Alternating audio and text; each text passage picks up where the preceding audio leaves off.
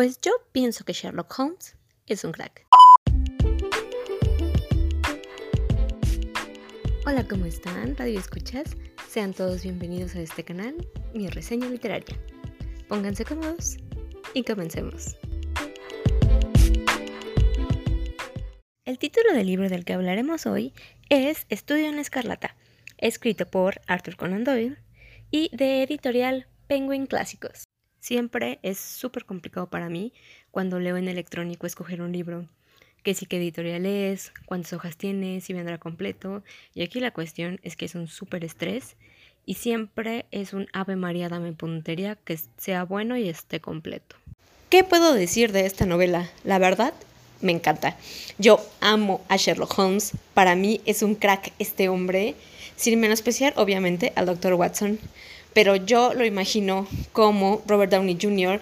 en las adaptaciones de las películas de Sherlock Holmes y, o sea, me da algo. Y es así como yo lo veo en esta novela Estudio en Escarlata. Alguien muy inteligente, directo, muy observador. Desde el más mínimo detalle, él no pierde pista.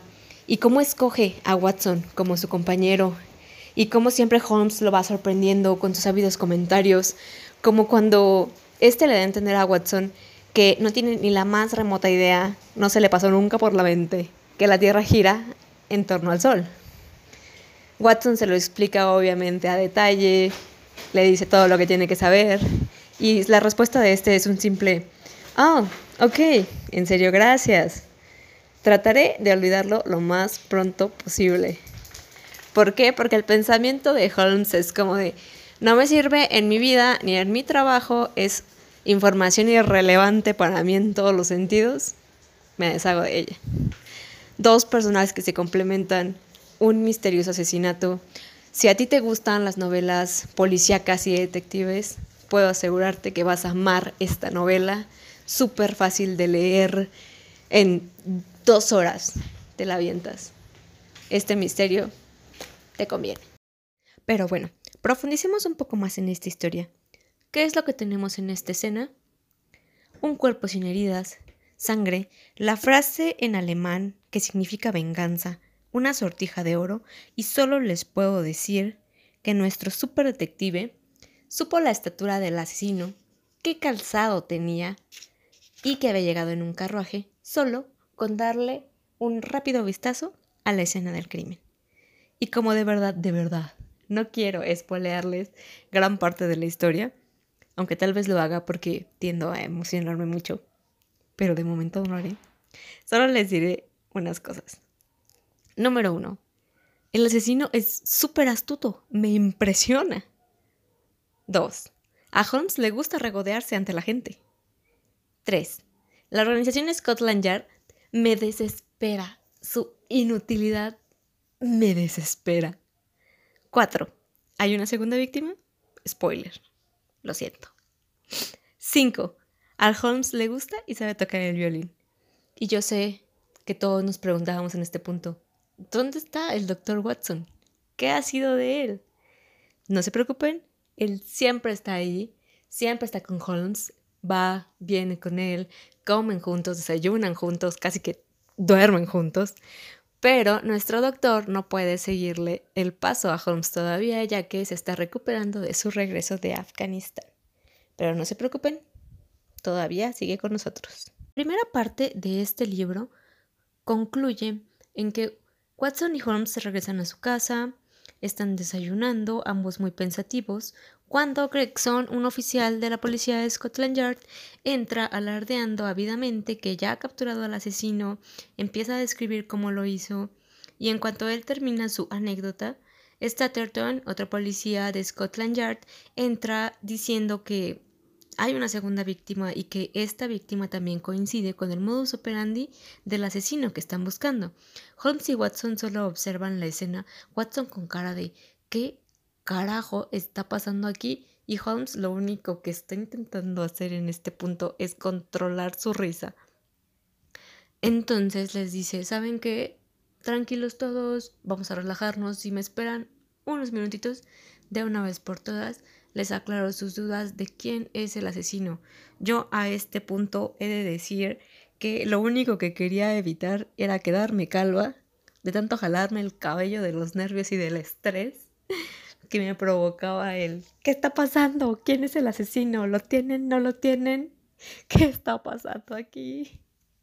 Pero al, al final así concluye esta primera parte. Muy bien, ahora vamos a entrar a lo que es la segunda parte del libro y esta nos transporta desde el bello y lluvioso Londres a un árido desierto donde encontramos a un hombre moreno con un rifle observando la llanura.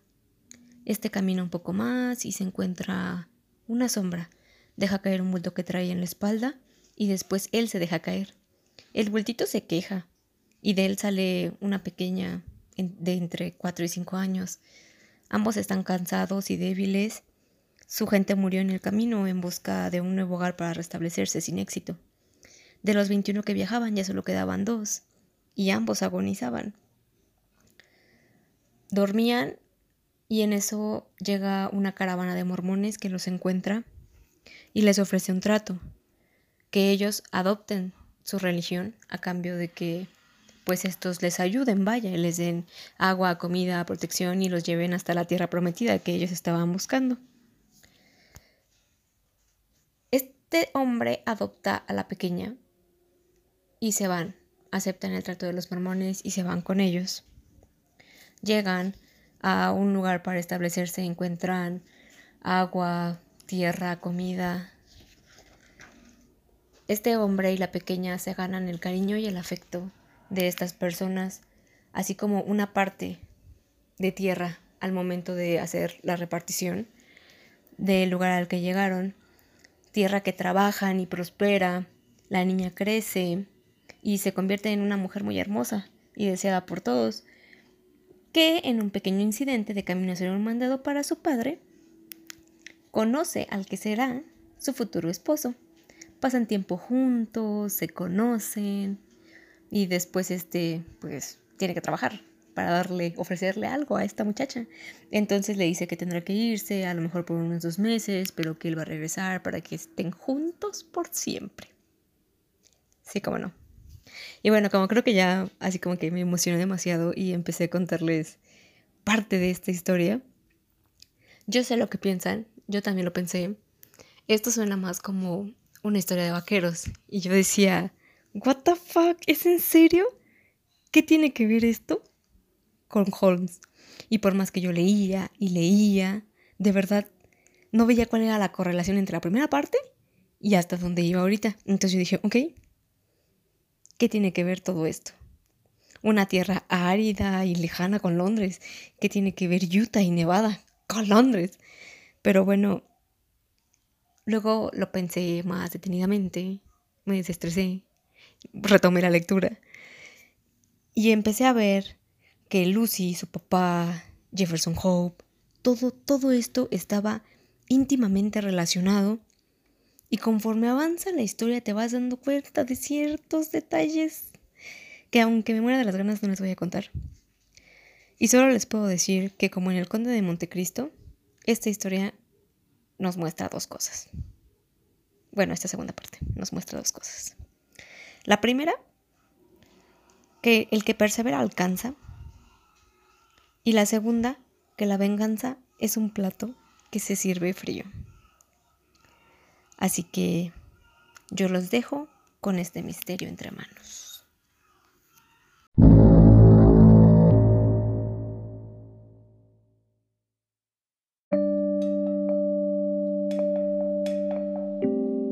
Y bueno, mis queridos radioescuchas, esto ha sido todo por la reseña de hoy, pero antes de irme compartiré una de las frases que Sherlock Holmes nos deja en Estudio en Escarlata. En la madeja incolora de la vida encontramos la hebra escarlata del asesinato, y nuestro deber consiste en desenredarla, separarla de las restantes y sacar a la luz hasta el menor de sus detalles. Hasta la próxima.